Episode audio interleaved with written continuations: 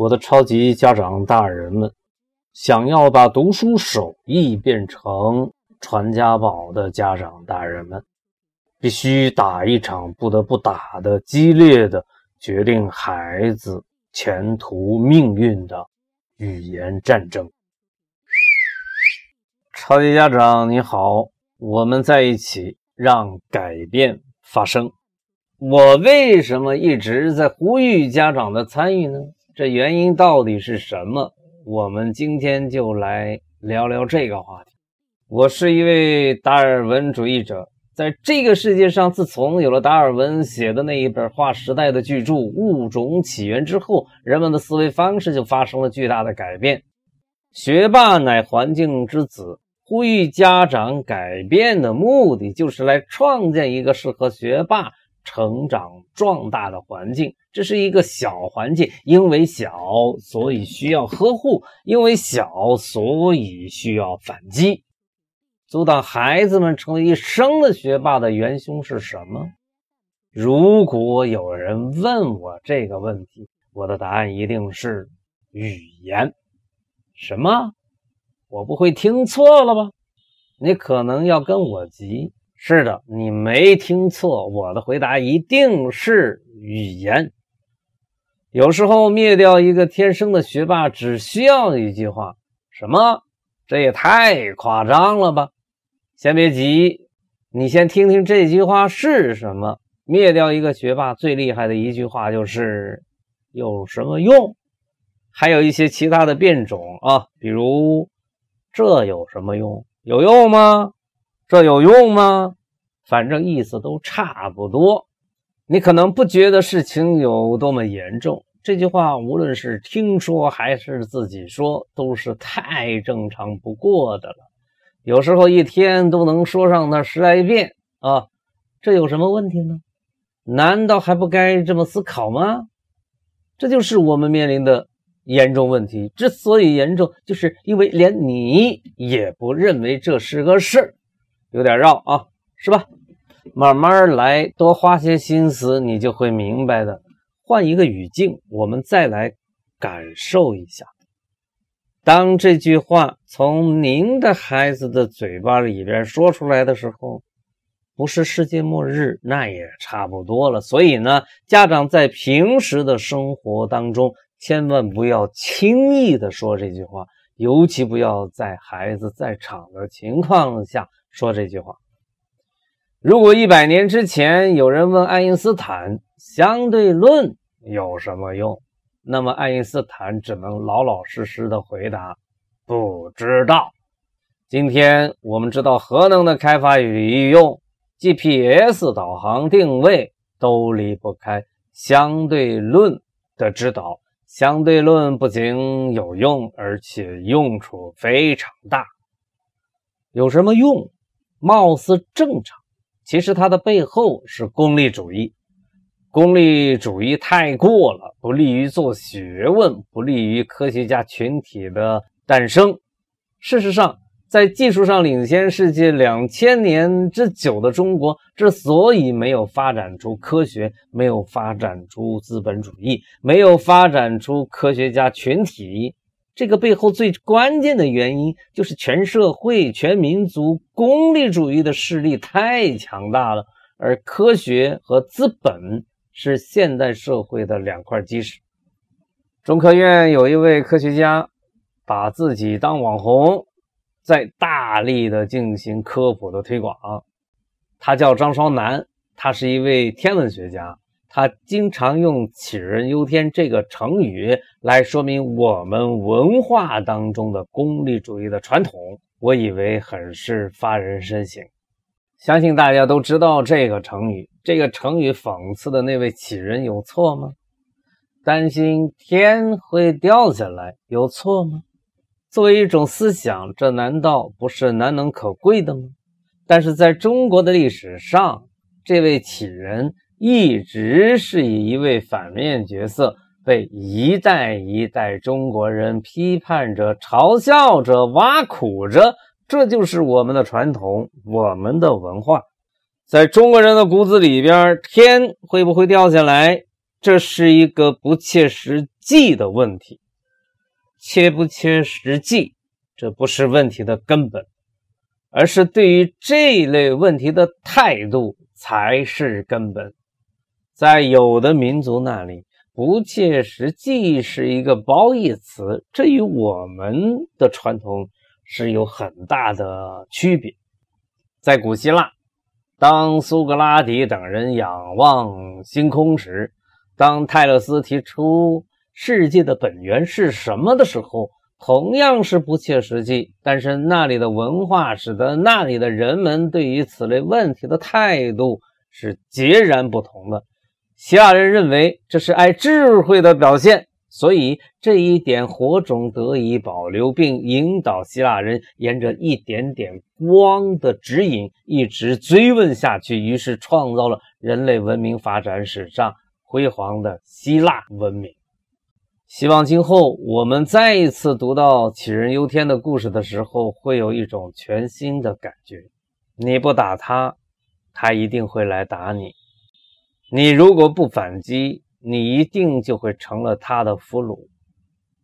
语言也好比一个物种，有生有灭，语言之间存在着物种的竞争关系，语言与语言之间存在着接触，也存在着。战争，一种语言要维持它的生命力，使用它的人口必须得达到一定的种群数量，而持某种语言的人也会为了自身的生存与发展，本能的做出有利于啊那种语言生存与发展的举动。对于语言的分类，按照民族的划分来进行分类，我们是熟悉的；按照学科来进行的语言的分类，我们大体上也是熟悉的。而对于另外一些规则之下进行的这个语言分类，我们恐怕就不那么熟悉了。比如说，是不是存在着一种适合学霸们生存与发展的语言呢？我以为这种语言是存在的，只是使用它的人非常少。在语言的大家族里边，它是一个小语种，它绝对不是以使用人数众多而取胜的。相反。呃，通过关照历史，我们发现它一直都是一个小语种，哪怕在它诞生之地欧洲也是如此。正因为它在我们的生活中是如此的稀少，所以大部分的孩子长着长着、学着学着，就逐渐的失去了他与生俱来的学霸本色，变得不那么喜欢学习，不那么善于学习，不那么亲近。学习了，难道学校里边人们说着的语言也不是适合学霸生长的那种语言吗？不一定。正如你不能说京师大学堂与北京大学说着同一种语言。想当年为新学而创办的京师大学堂，办着办着变成了京师大乐园。要不是蔡元培先生进行教育改革，将京师大学堂带入北京大学时期，怪不得后世学者称，北京大学在维新变法中成立，却是在蔡元培先生担任校长的时候才真正的诞生。学霸语言的有无，只是一个问题，你不妨做一次深入的探究。也欢迎你把你的思考发给我，我们一起来进行探讨。对不起，在你还没有想明白的时候，我不得不告诉你一个更严重的事实：有一种战争时时刻刻都存在着，从来如此，它就是语言战争。这是一场战争，这是一场没有硝烟的战争，这是一场争夺自我身份认同的战争。这是一场争夺时间、金钱、注意力资源的战争，这是一场不得不打的任务艰巨的、刻骨铭心的语言战争。在这一场战争当中，没有人可以置身事外，没有人可以不参战，没有人可以得一清静之地而躲藏。学霸语言是一个小语种，引进它、使用它并保护它，是每一个想要把自己的孩子送达到985高校的家长的义务与责任。愿望是美好的，但如果不改变、不提高，你的言行恐怕难以与愿望相一致。超级家长大人们，从语言战争的角度来观察，家长的言行，要么助攻孩子，要么就是在拆孩子的台，没有第三种可能性。而这样的严重局面一直都存在，只是你不知道而已。今天我们所面临的局面，与一百多年前蔡元培先生接手北京大学的时候所面临的局面是差不太多的。北京大学的前身是京师大学堂，是为建立兴学而设立的，一开始被寄予厚望，但是后来的发展却令人失望。逐渐成了官僚养成所，做学问的人极少，拉关系、搞门派、求官的倒是很多。即使是换了严复这样的开明之士来当校长，也未能从根本上解决问题，让为国家培养栋梁之才的这个目的呢，成了一句笑话。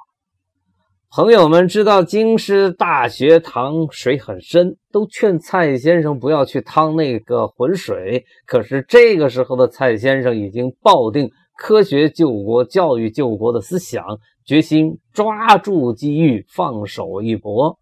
一上任，他发表就职演说，把大学的意义讲得清清楚楚。大学不是贩卖毕业的机关。也不是灌输固定知识的机关，而是研究学理的机关。至于学生一言指出读书的目的：大学生当以研究学术为天职，不当以大学为升官发财之阶梯。我讲这个故事的目的，就想请家长们要意识到。在一个家庭的里边，也需要从一开始就树立读书的正确观念。这个事情可能比你想象的还要重要一百倍。一方面，它很稀少，需要呵护；另一方面，我们整天都受到各种语言的影响，有些语言声音很大，有些语言规模很大，有些语言使用的频率很高。在信息大爆炸的时代，我们每天都受到垃圾语言的攻击。什么是垃圾语言呢？楼市传来大消息，还没有买房的人笑了。四川电视台就节目出现不雅画面而道歉。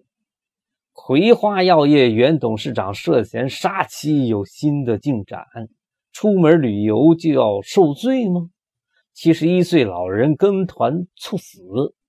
十八岁男孩杀害十九岁的表叔，垃圾语言攻击类似于庄稼地里边的野草疯长，与禾苗抢阳光、抢雨露、抢肥料、抢生存空间，本来就很稀缺、很弱小、很小众的学霸语言，在这样的一种环境中还能够生长吗？还能够存活吗？还能够弄出点动静来吗？上面我们谈到的垃圾语言的攻击，它是一种没有预谋的战争形式；还有一些战争形式是有预谋的。最危险的情形是你对，就是说你家长有时候确实站到了敌方阵营，不自觉、不自知的干着灭掉孩子学霸本色的事情。这是我们最不愿意看到的结果。我想这一点。我们是可以达成共识的。反击吧，家长！还有比反击更好的方法吗？求饶是没有用的，即使你想求饶，你也找不着对象。是啊，向谁去求饶呢？反击吧，因为事实上，我们的孩子每天都受到敌方语言的攻击。这些语言共同作用的结果只有一个，就是让你的孩子逐渐失去学霸本色，逐渐接受平庸。如果家长不进步的话，这种攻击很可能还来自于家长自己。所以反击吧，家长！有时候进攻才是最好的防守。与一切阻碍孩子学霸身份认同的观念思想做斗争，与一切削弱孩子学霸意志的声音做斗争，与一切破坏孩子学霸习惯的因素做斗争。家长大人们在反击中成长，在反击中进步，时刻都需要反击，因为语言的战争从来都没有停止过。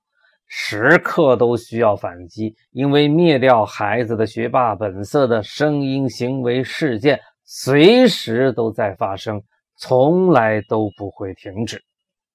反击吧！但是仅仅依靠个人的力量，想要在这一场语言战争中取得胜利，几乎是不可能的。那该怎么办呢？团结起来，联合起来。你需要加入到芒格的队伍中来，你需要加入到超级家长的世界里边来。